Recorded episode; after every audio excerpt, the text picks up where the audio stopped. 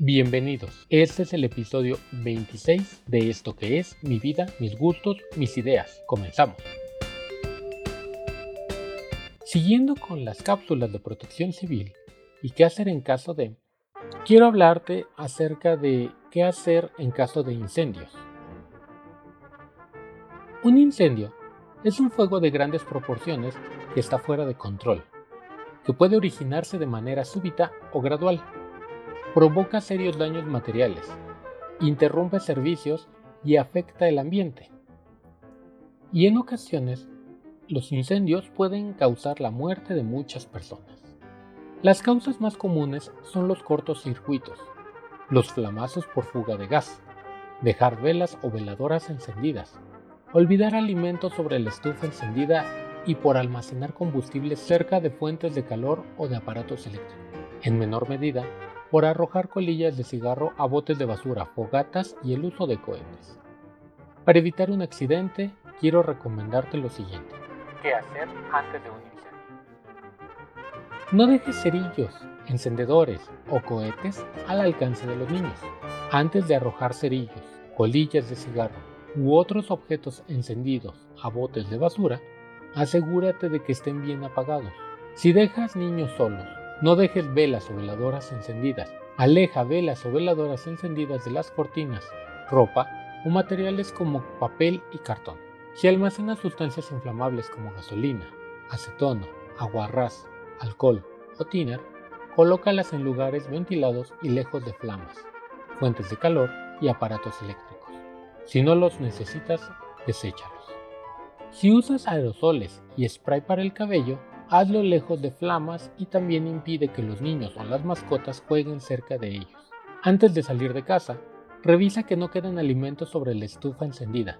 Limpia periódicamente el cochambre adherido a paredes y estufa, pues este prende con facilidad. No sobrecargues los contactos, desconecta los aparatos que no utilices.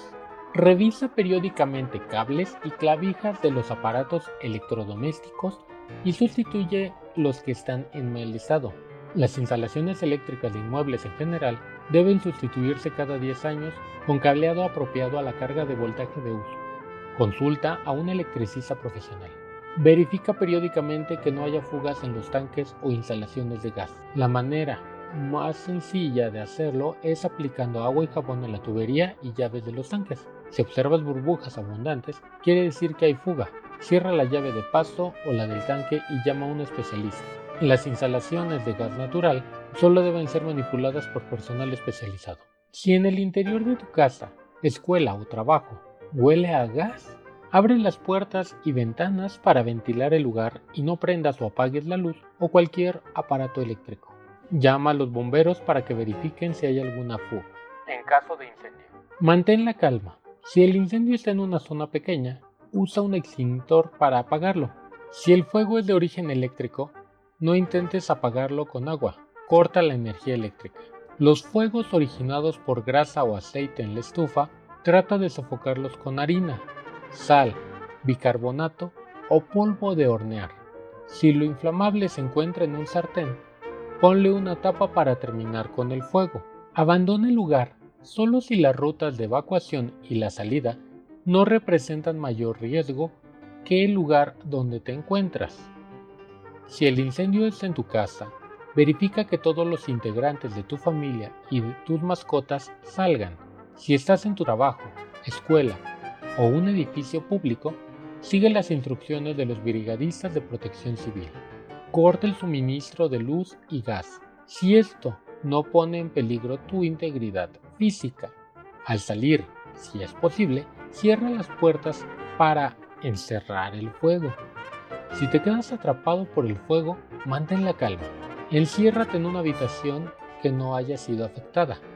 Aléjate de la puerta si es posible. Tapa el hueco debajo de la puerta con un trapo húmedo. Si las ventanas están cerradas, no las abras. Si el humo es muy denso, tírate al suelo y cúbrete la nariz y la boca con un trapo.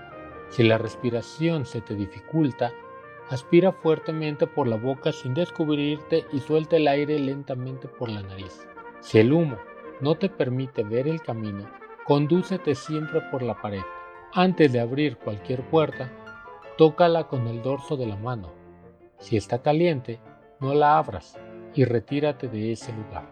Si el fuego te alcanza y se prende tu ropa, no corras, tírate al suelo, cubriéndote la cara con las manos. Finalmente, rueda una y otra vez para apagar las llamas. Nunca subas a la azotea o trates de saltar al vacío. Espera a ser rescatado por los bomberos. Jamás regreses a una zona incendiada si no lo indican las autoridades, aun cuando hayan sofocado el fuego. Después de un incendio. No ingreses al lugar del incendio. Pueden quedar brasas que se prendan nuevamente. Es necesario que los bomberos o personal de protección civil te indiquen cuándo puedes ingresar. Solicita la revisión de las instalaciones eléctricas y de gas de tu casa, escuela o trabajo antes de ingresar nuevamente. Cuando hayas ingresado, ventila bien las áreas siniestradas.